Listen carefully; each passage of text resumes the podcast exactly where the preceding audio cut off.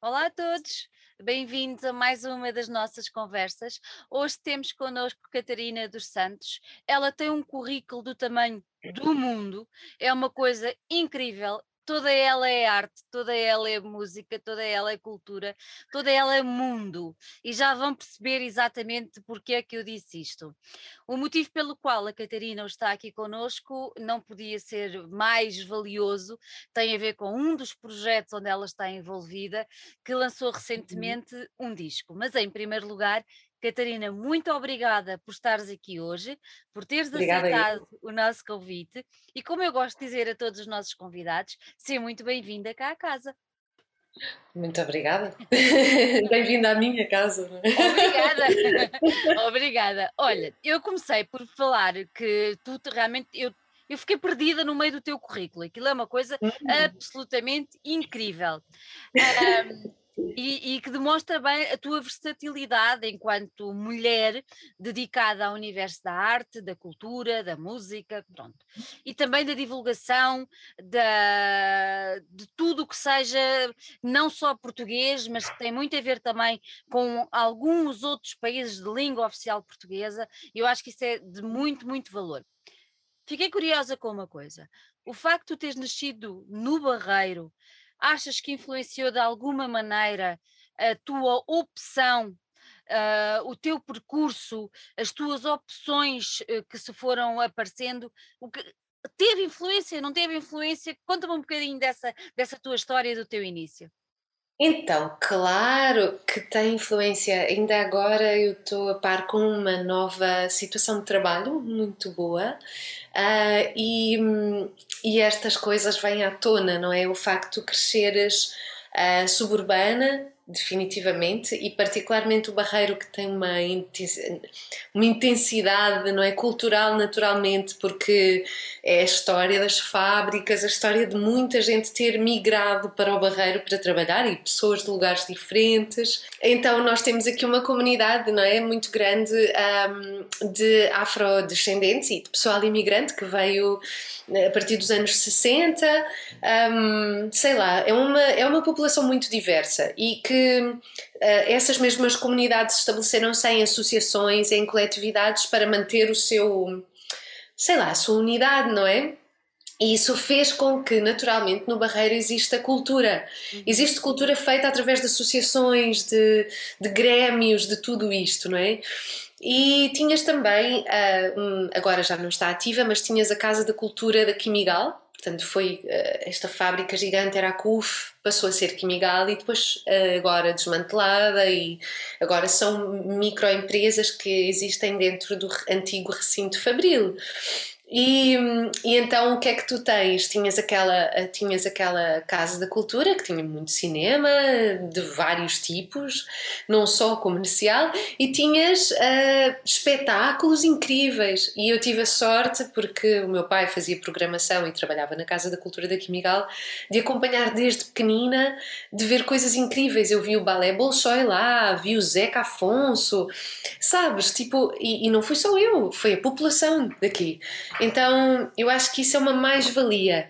É algo que se calhar não é muito conhecido de quem vive fora do barreiro, mas quem, quem acompanhou isto e teve a sorte de estar exposto é uma mais-valia, ou seja, já te deixa sensibilizado, sabes? Para, para, para a cultura, não é?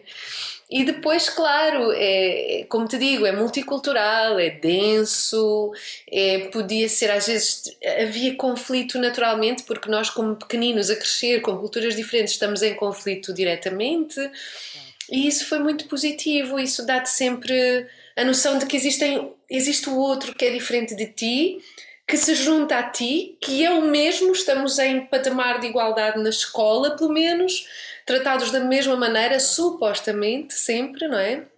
E isso deixa aqui laços de amizade que permitem que tu estejas próximo e que essas pessoas estejam próximas de ti, não é? E eu acho que isso, essa multiculturalidade, uh, que tem os seus pontos uh, de análise, não é? Que ainda hoje uh, estão na mesa, mas essa multiculturalidade vista de um ponto de vista positivo, geracional, de, de, de, de, de destrinçar que, que o outro és tu e tu és o outro, não é? Mesmo com experiências de vida diferentes, isso é, é, é muito importante. Isso é, é, é rico, não é? Aberto.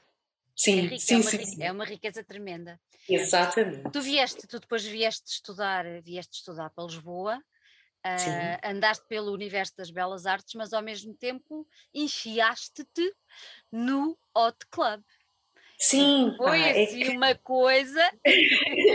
Ser um bocadinho esquizofrénico, porque são uh, mundos de pensar diferentes, não é? São criações diferentes. E, mas eu não trabalhava, não é? Eu tive a sorte dos meus pais não, não terem. Eu não tinha que trabalhar, não é? Então, estando na universidade, uh, eles apoiaram na universidade. Eu, eu, entretanto, fui pagando como podia o Hot Club. E, e, foi brutal porque estava aqui em dois. Uh, eu acho que a opção de, de, continuar como músico e não como artista plástico teve a ver mesmo com a noção de comunidade que eu queria ter sempre, não é? Uh, e o trabalho um, de artes plásticas pode ser um trabalho bastante solitário. E eu gostava mesmo era de estar a criar num coletivo e nada como o jazz para, para te estabelecer essa, esse, esse chão, não é? Para tu poderes dialogar criativamente através da música. E a Escola do Ato é uma excelente escola e, e deu-me boas fundações. É, foi ótimo. Depois agarraste nas malinhas e foste para Nova Iorque. Fui. Como é que Fui, mas olha, isso? é assim, eu tinha, repara, nessa altura, a, escola de Valência, portanto, a, a, divisão da Berkeley em Valência, uhum. da Berkeley College of Music, que fica em Boston, um, tinha aberto. E, e, antes disso, claro que ali havia uma atividade de jazz muito forte. E os nossos professores do OT uh, conheciam os professores de Valência. Então houve já tipo circulação de informação e depois havia uma coisa que era o Seda Jazz, que era uma era uma espécie de masterclass de vários dias, não é? uma residência artística que tu ias e frequentavas e que era já muito formativa. E depois a noção de que existia esse polo da Berkeley abriu-nos a nós como alunos. Nessa altura tínhamos como colegas o Nuno Costa, a Joana Machado, uh, este pessoal. Portanto, o André Fernandes, incrivelmente, foi meu professor. O André é incrível, uh, mas este pessoal todo uh, acabou por fazer provas. eu fui com a Ana Araújo, que fez parte de Mikado Lab, fomos as duas para Nova York para fazer também provas, portanto, fazer audições. E eles entraram em Boston, na Berkeley, e opa, eu não venho de uma família muito abonada e não podia uh, estudar na Berkeley. Tinha uma bolsa de 50%, mas é realmente muito caro. Okay. Então eu fui entrei no City College, que era, é uma universidade, faz parte da City University of New York, e tinha nessa altura o Ron Carter ainda lá a dar aulas, depois seguiu a ele o John Patitucci, tinha a Sheila Jordan, e eu pensei, olha, em Nova York eu posso trabalhar ilegalmente e porque como estudante uh, não tens direito a, a, trabalho legal, não é? E, e, posso pagar as minhas, o meu estudo e, e, é essa a opção que eu vou tomar. então fui. Por uma acaba... Acabaste por ficar lá ainda há bastante tempo, não foi? Ah pá, sim. É como é que é? Mercedes Sosa diz que os anos passam, nos vamos poniendo. passam, passam, passam e nós não damos conta, não é? Não damos conta. Pá, sim. É, e depois é, é, muito intensa a vida lá. Portanto, três anos foram a estudar e a trabalhar, é, em bares e restaurantes e onde eu podia trabalhar. Uh, e depois, no último ano, uh, trabalhei num café ao pé da escola, porque cansei-me de trabalhar à noite, era o meu primeiro trabalho, para tu te rires um bocadinho. O primeiro não, foi, tive sorte de encontrar ali um sítio que, hum, na, portanto, perto da, da zona dos teatros, perto de Times Square, que tinha hum, na rua 53 e 7 Avenida. Eles tinham uma, uma esplanada imensa Uh, e eu pensei, bom, aqui devo conseguir algo porque eles precisam mesmo de ajuda. E então fui lá e aceitaram-me. Foi o último sítio, andei o dia inteiro e disse: Não, não, eu falo inglês, falo francês, falo o que vocês quiserem, português, espanhol. E eles, pronto, está bem, temos tantos turistas, és capaz de ser uma mais-valia. Mas depois, quando começou a chover em outubro, perdi o meu trabalho, não é? então tive que ir trabalhar à noite para um sítio, eu a estudar jazz, trabalhar para um bar de, de, de que vendia charutos. Portanto, ah, de manhã chegava às aulas assim, não é? Pois, mas que horror! Mas era um bar super high-end, como se costuma dizer, não é? Tipo, na elite do Upper East Side ia, e portanto as minhas gorjetas valiam a pena e era uma questão de beber muita água. Exatamente, para ir limpando. Exatamente. Olha, mas tu depois, quando, quando, quando saíste de Nova Iorque, já vinhas com os teus estudos feitos e tudo mais, já. não optaste por vir para Lisboa, agarraste e foste para outra grande capital que foi Londres, ou ainda vieste para cá? Conta-me lá como é eu que vim, Eu vim, mas eu vim, mas de facto o que Nova Iorque me deu, e isso faz parte deste trabalho de Nomad é, é um ponto que eu, eu foco.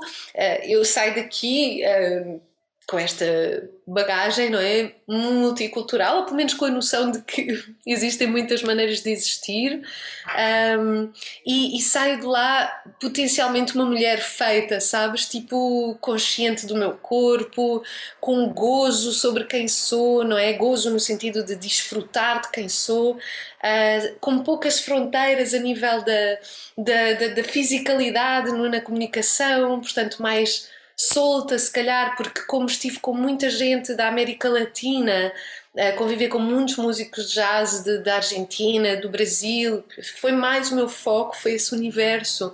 E os meus amigos eram daí. Então eu vinha com uma outra postura e, e, eu voltei para Lisboa com aquele, aquela vontade de fazer projetos, vamos fazer, vamos não sei o quê, e com esta liberdade toda, e claro, por muito que eu não quisesse, eu levei um choque cultural como portuguesa, sabes? A voltar para cá. Imagina, uh, imagina. Existem trabalhos muito bonitos sobre isso, acho que é um ponto uh, de análise, é a questão da, do, da, dos, do que se chama o retornado, não é? O imigrante que volta para casa. Eu acho que na, no outro momento em que famílias inteiras vieram, quer dizer, foi muito dramático, não há comparação possível, uh, mas existe este, não este estigma, mas tu, tu naturalmente porque já incorporaste, são 10 anos de incorporar novas maneiras também para sobreviver, não é? Um, e para estar bem no lugar onde tu estás, tu adaptas-te, tu começas a, a criar novas uh, artérias, não é? Para, para o sangue fluir. E, e aqui eu tive dificuldades, eu senti muita, que havia muitas barreiras, não me lembrava, sabes? Era como se eu não me lembrasse. E, e também porque vinha com uma linguagem de, de, de, fazer diferente. Então tive um choque cultural sendo daqui. Né? Um, e tive uma criança também, tive um menino e, e, pensei: não, não, não, não, não. Eu quero continuar os meus estudos, eu quero continuar a desenvolver-me como artista. Felizmente tenho uma mãe fantástica que me permitiu ir para Londres e vir de, de dois em dois meses estar com o meu filho e consegui fazer este mestrado porque eu sabia que precisava de mais formação, de justificar todo o que eu conhecia e sabia e também adquirir novas ferramentas. Então, mestrado em som e creative practice era mesmo para me dar a mim a capacidade de de construir os meus projetos com mais consciência do som, da, do que é que eu queria comunicar, não é? E, e pronto, foi isso. Londres é bem diferente, não é? Londres é bem diferente. Mas foi fixe. Mas estiveste lá quanto tempo em Londres? Tive dois anos. São, dois anos. Sim, porque o mestrado era, é um ano. Os mestrados lá são um ano intensivo, uma coisa absurda. E eu, como estava a trabalhar num teatro, um, tive, fiz várias fases de. Subi na carreira em dois anos de teatro, que foi uma maravilha. Cheguei a bombeira do teatro. Uh, sim, sim. Uh, bar manager, fiz, fiz assim as formações todas para poder ganhar mais, né? pegar o curso facilmente uh, e, e, fazer em part-time era mais simples porque claro. podia trabalhar e estudar e assim conseguia fazer as coisas bem e com consciência, porque era um curso claro. muito interessante. E dois, uhum. anos, dois anos em Londres também não é mal todo? Não é, não é, não. Foi muito interessante, olha, foi mesmo muito diferente, sabes? E, Uh, não é que eu estivesse completamente cega à, à questão de ser o universo. Uma coisa é o, o outro lado do, Atlântico, outra coisa é este. Realmente há, há mesmo outros um, códigos e por muito que seja, é sempre o, velho mundo, não é? Há, há muita informação uh, sedimentada na, nos edifícios, na, no linguajar, na, é, é outra, não é? Nada a ver. Eu costumo dizer que quando cheguei a Nova York tirei o peso de castelos em cima dos ombros, sabes? Porque é interessante estar nessa posição, mesmo é, gostando é, muito. É quase, é quase chegar a Nova York ou aos Estados Unidos, eu senti isso, é quase chegar como uma tela em branco. É bom que tenhas tudo limpinho, porque é um mundo completamente diferente, não tem nada a ver com o nosso. Nada Olha, tu há pouco já referiste que este projeto um, Mad Nomad começou ou teve o seu, a sua gênese, digamos assim, com essa tua estadia em, em Nova York. Mas explica-me como é que o projeto começou aí a surgir e a germinar na tua cabeça. Então, literalmente, quando eu decidi vir embora, sabes que vir embora de Nova York é uma coisa um bocado difícil. Até há livros sobre isso. Aliás, no livro que eu escrevi, que vamos, podemos até falar disso mais à frente, uhum. uh, eu digo isso. Há um livro, vocês podem ler, Como Sair de Nova York. é difícil porque realmente é uma cidade muito magnética e, e, tu sentes que se tu deres mais, a cidade dá-te mais. mais. E é realmente uma circularidade. É dura, mas há circularidade, não é? Tu plantas e vai crescer, alguma coisa vai crescer, percebes? Positivo. Um, e então estava difícil sair e, e já estava a preparar-me um bocado, já tinha feito a minha análise, já tinha pensado em tudo e, e estava nesse processo e fui ter com um amigo a Bushwick, que fica em Brooklyn, Uh, ia de metro e andava a escrever poemas, porque de repente, quando tu decides deixar o sítio, o sítio parece que diz: Não, não, vamos ficar. Então, naturalmente, eu tinha que escrever o que estava a sentir e aquilo que estava a visualizar, como se estivesse a fazer. É como quem tira fotografias para não se esquecer, sabes? Ou quem grava um vídeo para não se esquecer. Era isso, o processo estava a ser esse. Um, e estava a sair da, do metro e está um senhor com um boombox gigante, um rádio, e estava a tocar Last Poet. E, e comecei a ouvir aquilo e eu, é isto? Belos Last Poets, que maravilha, não é? Tipo, que, que base para eu pensar que estes poemas não precisam de ser só poemas, que podem ser textos de spoken word a coisa ficou por aí e depois naturalmente depois de voltar e, e, decidir no ano seguinte viajar para fazer o mestrado como o mestrado é em Creative Practice e é necessário que tu cries peças ou discos ou algo concreto fisicamente portanto tem que ser prático. Tens uma tese e tens um, uma obra, estás a perceber? E os estúdios, de, os Electronic Music Studios da Goldsmiths University têm sintetizadores desde os anos 60 até agora, tens acesso a muito material. E, e o objetivo era fazer um álbum sozinha. E o que é que eu tinha?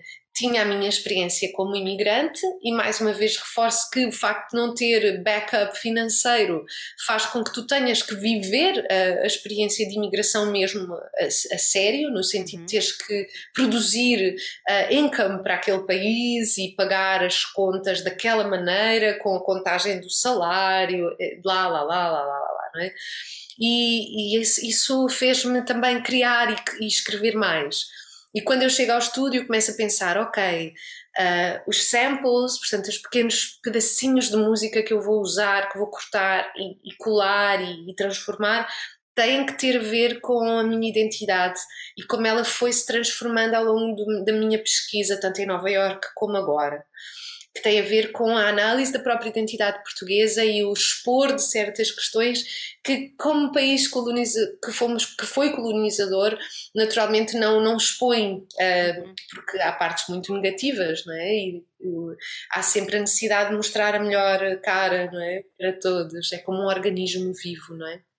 Então, uh, isso eu já comecei, uh, essa pesquisa eu comecei já em Nova York e ali chegou ao ponto de, ok, mas agora eu, eu vivi todas estas coisas como mulher, tenho que falar, como artista, tenho que falar, como imigrante com pouco dinheiro, tenho que falar. E, e, naturalmente as canções ou os poemas se transformaram em canções. Eu não estava nem à espera que isso acontecesse, mas no processo criativo começou, começou a acontecer. E então Mad Nomad é o que nós estudamos lá, é uma autoetnografia de, de imigração, sabes? E embora o trabalho não se vá fechar nesse conteúdo, porque senão, estando aqui, eu não poderia continuar a criar e, e agora tenho colegas fantásticos que estão a trabalhar comigo nesse sentido. Um, tem a ver com esta, este saber olhar para o teu meio ambiente e, e valorizar e, e, também falar das coisas que estão a acontecer a nível social que tu sentes que precisam de melhorar, sabes? Nesse aspecto há até um termo que é, art, uh, como é ativista, junto com artista, é um artivista. Ativista. Olha, dizias que, este, dizias que este, achas que este projeto é, tem algo de intervenção? Epá, ele intervém, não é? Ele intervém por muito que eu não queira, as coisas que eu estou a dizer têm a ver com uh, a necessidade de nós, por exemplo, como mulheres, isso é uma luta uh, que temos diariamente de, de, conseguirmos nos afirmar como seres uh, sensuais até muito tarde nas nossas vidas, por exemplo. Um, as, as, oportunidades que nós temos, o facto da maternidade ainda ser uma condição limitativa, nem sempre, não é? Mas no caso eu sou mãe solteira, então é de facto, uh, eu tenho uma estrutura porque há uma mãe que me ajuda, ou seja, é, nós em comunidade, é um pouco falar disso, em comunidade somos mais fortes, nós um, naturalmente não temos uh, tudo facilitado como mães, não é? Então é um pouco dar amor a, a, a essa, esse lugar, não é? Uhum.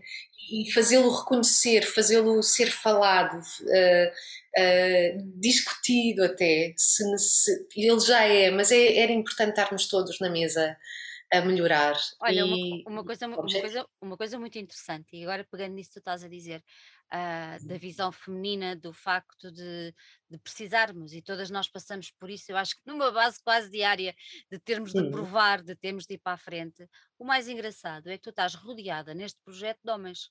Uh, eu, sei que são homens eu sei que são homens muito especiais, são homens muito com uma mentalidade muito aberta, obviamente, e pessoas Sim. extremamente bem, bem formadas e isso tudo. E uma coisa que eu achei muito interessante é que li alguns que se considera uma banda feminista digamos assim. foi o Hugo, mas, Foi o Hugo, não é? Uh, mas o mais engraçado é que é uma banda feminista em que tem uma senhora que foi a grande criadora e mentora do projeto, mas à sua volta estão um conjunto de homens. Explica-me como é que isto se conjugou e porquê estes homens? Para já são amigos. E isso é uma, um ponto de conforto, não é? Tipo, tu teres ali pessoas com quem podes falar diretamente, Uh, são também pessoas muito ativas, têm muitos trabalhos paralelos e é bom estarmos sempre assim, ok, tem que ser sempre bom para todos, não é? Um, e, e, isso é, um, é uma coisa que eu tenho uh, prioritária na, nas coisas que, que, decido fazer ou não, não é? No trabalho, é que seja bom, que eles tenham, uh, que eles recebam uh, dignamente, etc, etc. Mas acima de tudo, relativamente ao conteúdo que poderia ser um problema, não é? Porque eu acho que eles todos são abertos e, e, não se importam, não sentem de maneira nenhuma qualquer bloqueio relativamente àquilo que eu estou a dizer. E eu estou a dizer coisas muito sérias ali, às vezes, muito que falam da minha experiência como mulher, não é? Mas eles, tranquilos, eles estão a fazer música. Eles ouvem a letra e dizem: Ah, isto não é assim tão isto está tudo na boa, né? São, são homens, são homens. É, é, há sempre, por muito, por muita igualdade que queiramos ter e merecemos-la, mas a uhum. realidade uhum. é que são homens, as experiências deles uhum. são sempre diferentes das nossas. Ah, sim, mas eu acho que uma coisa, quando o Hugo diz que a banda é feminista, eu acho que o que ele quer dizer é que a gente, nós sozinhas não, não conseguimos nada. Conseguimos, aliás, temos conseguido, mas para resolver esta questão, esta misoginia uh, ainda existente, está muito melhor, mas podia ser muito, muito, muito melhor, melhor, não é? Um, nós temos que estar em constante diálogo com, com todos, seja esta situação binária de que estamos a falar agora aqui, como outras circunstâncias, pessoas que têm outras orientações, que se sentem mulheres e são homens, menos fisicamente, pessoas trans, uh, o que, tudo isto, não é? Todo mundo LGBTI+, tudo isso deve estar incluído na discussão. Acho que deve haver espaço para uh, o livre diálogo e a livre exposição de ideias. Depois tu concordas ou não, há uma conversa ou não, mas a, a obra de arte não pode nunca estar cingida a essas limitações. A partir do momento que está, ela, para mim, pelo menos no meu trabalho, ela limita-se a si própria no seu crescimento e no crescimento do próprio artista como ser pensador, não é? Não é à toa que estamos aqui a trabalhar uh, em circunstâncias difíceis. Se eu quisesse ter segurança, tinha estado outra coisa, não é? Tipo, eu sinto que não com, que a minha, a minha predisposição é uma predisposição de questionamento e constante melhoria. Então, eles têm, de certo modo, como criadores, porque quase todos eles também são criadores, aliás, posso dizer todos, na verdade, um, eu acho que eles têm a mesma predisposição e, e, e pá, a arte é um ponto de partida excelente para, começar estes diálogos. Olha, pegando na hum. palavra diálogo, um, este projeto vive da spoken word e tu, não sei se concordas comigo, mas a spoken word é muito forte. Uh, hum. Tem um impacto sempre muito forte em quem, em quem ouve. Eu tenho sempre essa sensação, fico sempre hum. muito impactada. E, e se a pessoa tiver a fazer a coisa com sentimento e com entrega, é muito impactante. Tu dirias que uh, este projeto quase que serve como um, uma espécie de um rastilho que vai agitar um bocadinho as mentalidades de quem está a ouvir. Uh, achas que ele também serve para isso? Também é um bocadinho essa intenção que tu queres de. Vamos lá pôr aqui o. Uh, antigamente, os revolucionários uh, infiltravam-se nas sociedades para poder uh, alterá-las, ter algum tipo de papel para as alterar. Uh, e depois veio a democracia e não há necessidade disso, e então nós estamos incluídos num, numa sociedade democrática onde todos temos supostamente uma palavra e já não é preciso revolucionários a fazer esse tipo de coisas e supostamente estamos aqui para defender. Mas neste caso são temas que é preciso trazer a lume e que os responsáveis governamentais muitas vezes têm vergonha, digo eu, hum. em trazê-las. Tu achas que projetos como o teu, uh, especialmente o teu, pode servir como esse rastilhozinho que fica ali, nem que seja na cabeça de uma, duas, três pessoas que ouve e que vai para casa e que fica a pensar e que se calhar vai debater e que se calhar vai procurar e vai se virar para a mulher, para o filho, para o colega de trabalho, para o namorado, para a namorada e conversam sobre, epá, olha, eu ouvi isto, fez-me pensar, achas que também serve para isso? Eu espero que, que as pessoas, antes de mais, e já te respondo mais diretamente. Uh, o trabalho é, é, um conjunto de. é quase multidisciplinar. Agora com o livro, então, que tem contos que ajudam a compreender, uh, alguns mais humoristas eu venho de uma família alentejana e, e pá, naturalmente dizem-se disparates uh, em seguida, não é? Mas por gosto, não é? assim uma, um cultivar do nonsense. Um, alguns são assim, foram levados para esse lado e outros não, não é? Porque a, a vida tem esta, estas cores todas, não é? E uh, acima de tudo, o que eu gostava que as pessoas levassem é que uh, a figura de uma mulher Uh, num palco, uh, tanto a manipular o som ao vivo, como a falar, como a, a de maneira performativa a assumir sentimentos que já que não está a sentir naquela hora, quase muito relacionadamente com a arte, relacionado com a arte performativa, as artes performativas, mas particularmente na performance art. Uhum.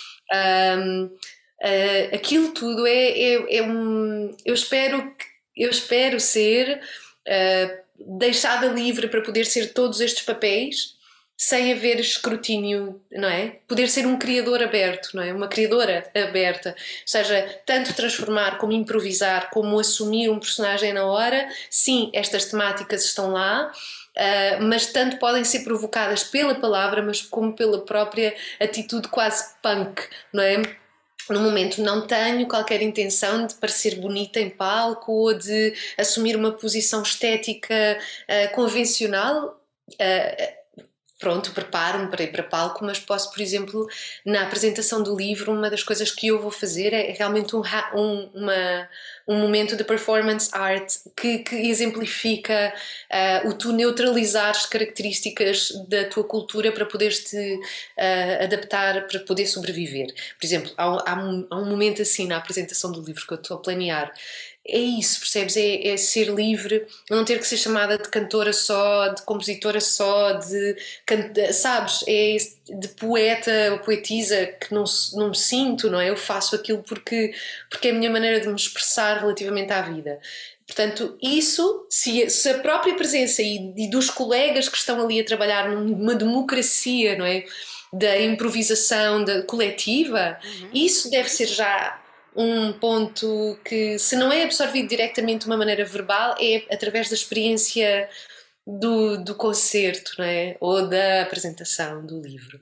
Depois, eu acho que as palavras podem ser, sim, podem ser provocadoras e são, não é? Porque elas estão tão diretas, é impossível que elas não provoquem num claro. país onde tu ficar zangado com alguém é um problema, não é? Tipo, agora vou-me zangar com ele, mas não lhe posso dizer o que é que eu vou fazer para não me zangar.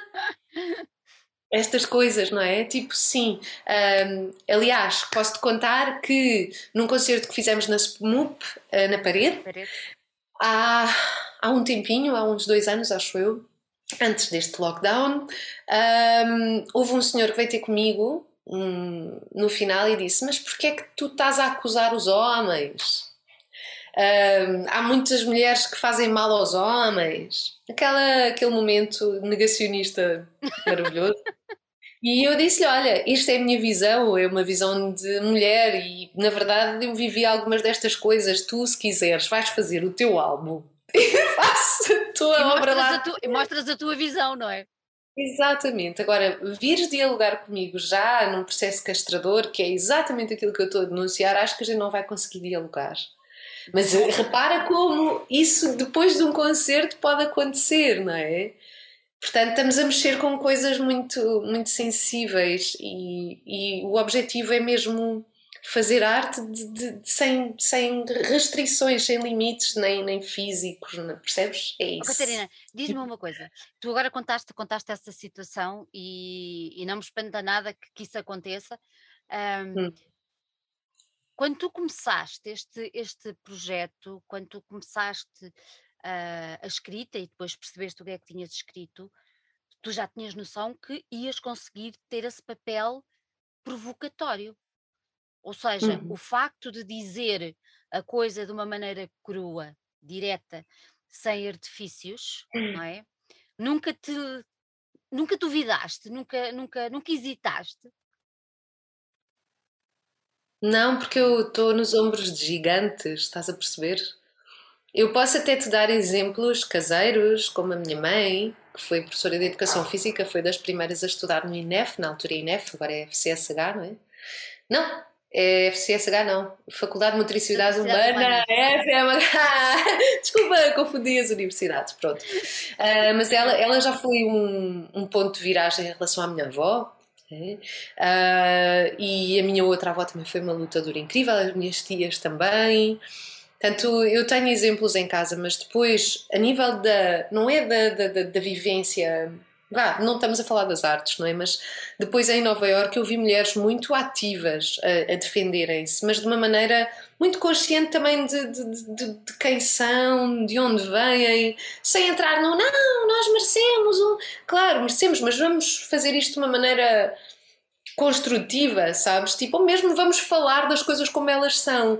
E nessa altura eu estava a ouvir muito Ursula Rucker, que é incrível, ela é de, é de Pittsburgh, da Pensilvânia, e tem um trabalho muito bonito e também muito feminino. Ela é muito dura, mas ao mesmo tempo muito feminina. uh, estava a ouvir esta senhora e estava a pensar: Uau! Não é? Estava a pensar em Abby Lincoln, estava a pensar na Nina Simone, estava a pensar nestas mulheres todas. Uh, não pensei tanto em mulheres portuguesas artistas porque não estava cá, não estava rodeada disso. Estava a pensar nas minhas amigas porto-ricanas que fundaram um grupo de bomba e plena, que é, são ritmos tradicionais de Porto Rico, que normalmente são tocados por homens e elas fundaram um só de mulheres e eram minhas amigas e foram, foram assim, sem deixar de, ser, uh, de dizer adoro fazer esta comida, olha esta saia tão bonita, sem deixar este lado, é um todo, sabes? Um Eu todo. tenho o direito a Exatamente. viver isto. O meu género não me pode ser uma condicionante para eu ser isto ou aquilo. Continuo a ser mulher. Há mulheres de mil maneiras e feitios, há mulheres que gostam de mulheres, há homens que gostam de homens, percebes? Mas no caso particularmente tínhamos, tínhamos de todo o género de mulheres à nossa volta e todas elas eram apoiavam-se umas às outras em comunidade para mudarem estas coisas. E, e, eu acho que o próximo passo para mim é trabalhar esta noção de coletivo que já é trabalhada aqui em Portugal, felizmente, mas ainda mais, sabes? Tipo, sentir que, que juntas e com os nossos colegas, sejam eles quem forem, não existem limites para a nossa capacidade de expressão e para sermos o que queremos ser e não presas a, a dialéticas de imagem fixas nem a idades, nem a nada disso. Exatamente. Eu falo disso porque me preocupa, tipo, porque eu vejo que as mulheres mais velhas são postas de parte, particularmente. É muito difícil tu te manteres, particularmente nas artes performativas, mas na música mais ainda. Uh, tu te manteres no ativo um, até mais tarde tens que ter uma carreira muito consolidada, tens que ter muita força de vontade e, e tens que ter assim, arcabouço. Arcabouço era o que eu ia dizer. Olha, é quando, quando foi a altura depois de, de musicar esta, esta, estas palavras, não é? Hum. Uh, como, é que tu, como é que foi esse processo? Como é que tu uh, foste, inspiraste em. Eu sei que há algures uma. Um, uh, foste buscar um bocadinho do Zeca, também tens ali um bocadinho do, do, do Carlos Paredes. Conta-me como, é que, como é que tu chegaste àquelas músicas, àquelas coisas, como é que isso tudo se processou? Eu tenho a certeza que neste momento temos muitas mulheres a ouvir-nos que ficaram interessadas, porque eu conheço imensas mulheres que têm o seu caderninho onde põem os seus pensamentos e se calhar estamos-lhe a abrir um universo que elas não, não sabiam que existia. Como é que, como é que tu fizeste isso? Opa, eu, eu já compunha música. Eu tenho dois álbuns antes deste uh, que têm como te disse, eu fiz esta pesquisa em Nova Iorque quando comecei a, a estudar o colonialismo e uhum. porque é que eu sentia-me tão próxima de música cabo-verdiana, angolana, era óbvio, né? eu tinha crescido perto de tudo isso, a música brasileira tinha uma. e sou eu, sabes? Tipo, gosto mesmo, vibro imenso, preciso estar próxima, deglutir, sabes? É para mim, o meu corpo precisa.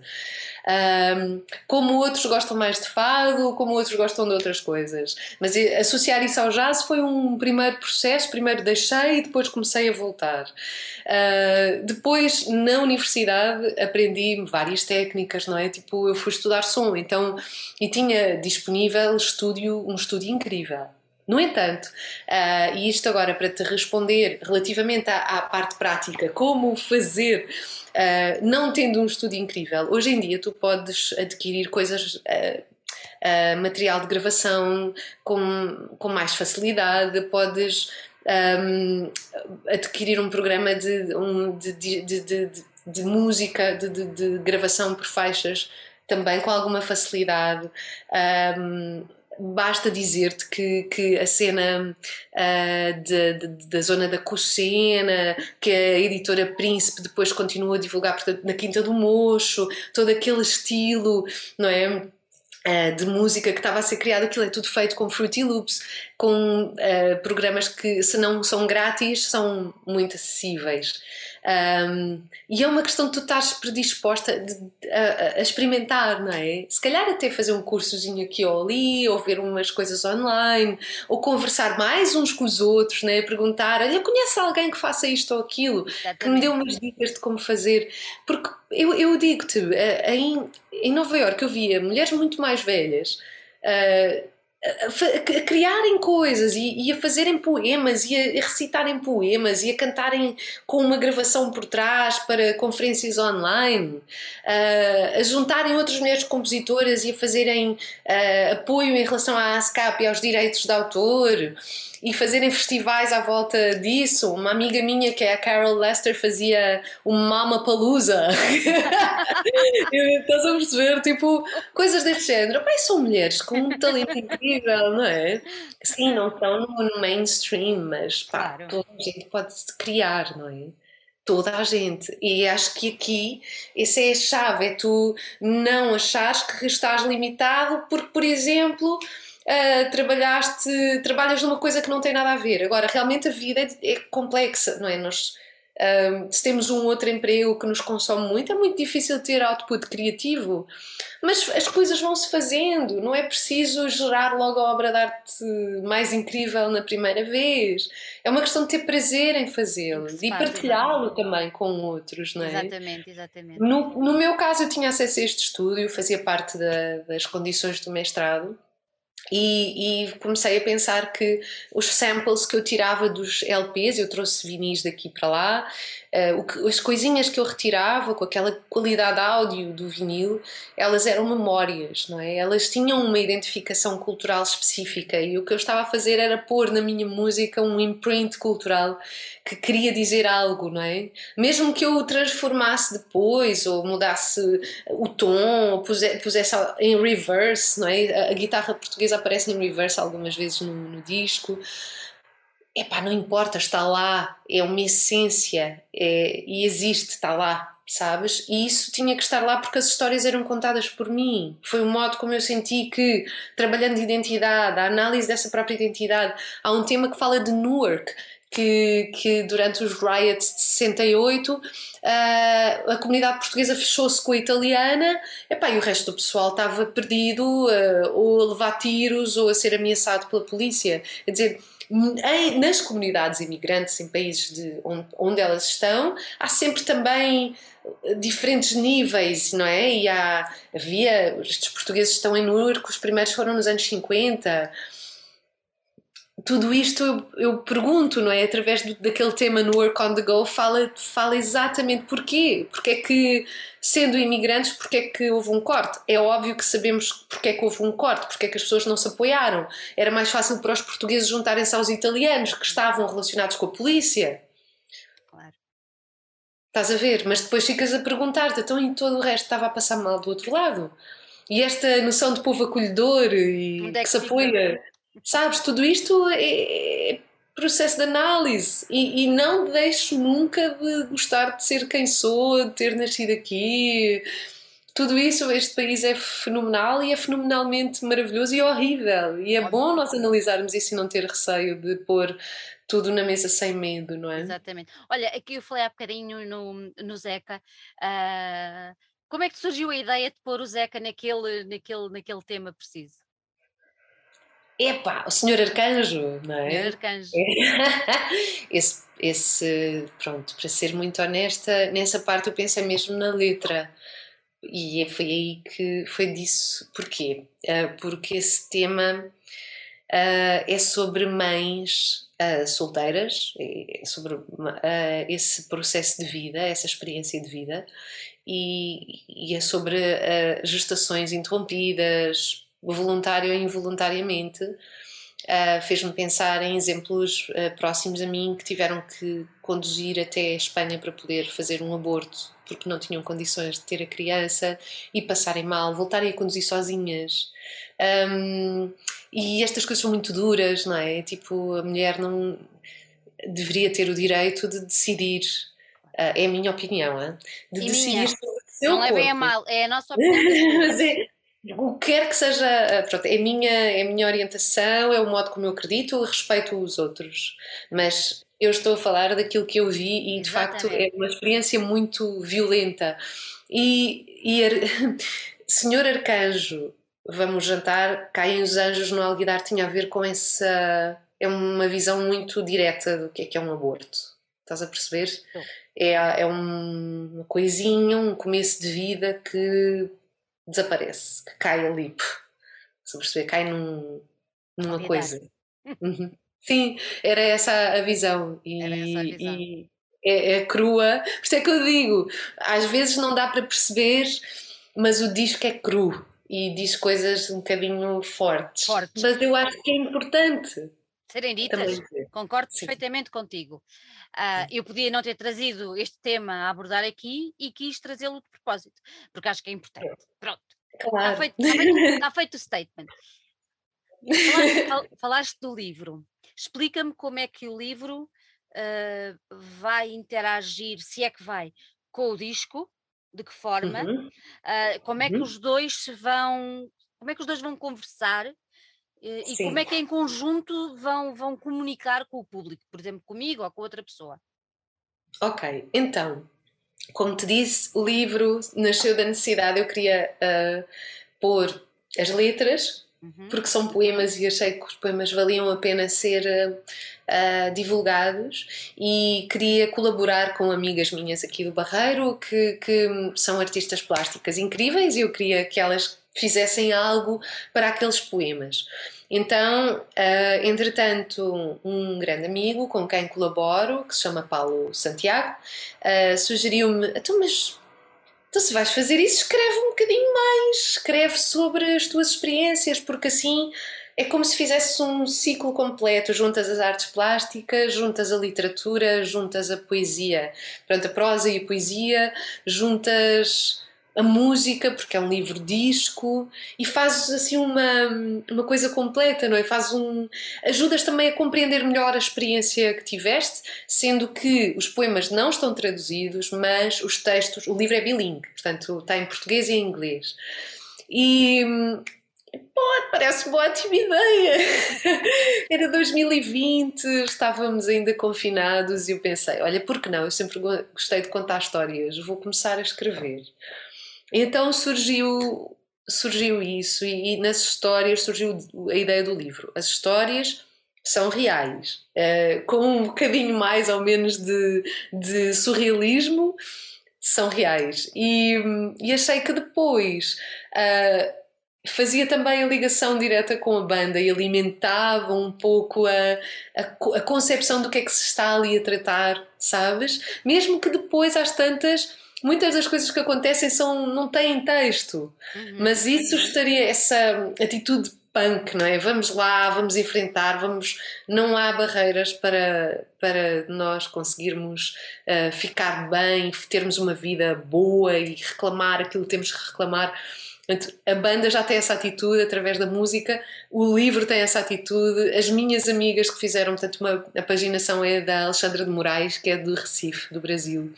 Uh, um grande amigo, Jorge Sol, é um fotógrafo do Barreiro, que, que também é muito ativo na cultura. Toda esta gente teve envolvida no, no, fazer do livro. E o editor, que é o Vladimiro Nunes, que é o Coponto de Fuga, que também é um, é um rapaz, ele e a, a Fátima, a sua mulher, eles escolhem coisas que, que lhes dizem qualquer coisa a nível artístico, musical também. Gostam muito de música e, e acharam uma ideia muito interessante. Então, o livro é isto, sabes? É, é mais uma maneira de compreender estas coisas, de levantar questões de numa apresentação também, como eu te falei, juntar um pouco mais da, da, da parte performativa uh, no processo, uh, de gerar conversas. Eu mais tarde gostaria de uh, fazer algumas conversas entre mulheres e não só. Quem quer que venha, mas o foco é realmente falar de determinados assuntos que ali são expostos e, tá, e, quem sabe também fazer algum trabalho artístico com elas, percebes? Uhum. Ou com eles. Deixar sempre aberto, não é? Olha, é, é, é, como, é como diz o Zeca: quem vier por bem, que venha também, por isso. É mesmo assim. oh, Catarina, diz-me uma coisa: quando é que vamos ter hipótese de folhear esse livro e de ouvir esse Olha. disco? O disco já se pode ouvir, mas de ouvir o disco de uma maneira física. a acompanhar o, o, livro? Conta-me. Então, nós vamos tocar no, no Out Jazz este próximo domingo, dia 26. Portanto, é votar, ir para o Jardim Botânico no Príncipe Real, que é uma experiência muito boa para depois de votar, não é? Nós vamos lá estar a partir das 5 uhum. a, a tocar. Mad Nomad vai lá estar. Entretanto, nós temos como prazo ainda a saber uh, de, de faz, do fazer do livro uh, o mês de outubro. Ok. E portanto, eu calculo que a partir daí depois haverá mais novidades relativamente ao lançamento e etc. Portanto, até lá, até termos o. A, a, o álbum, coisa na mão, não é? O livro na mão, com o disco feito, estamos aqui um pouco nessa expectativa.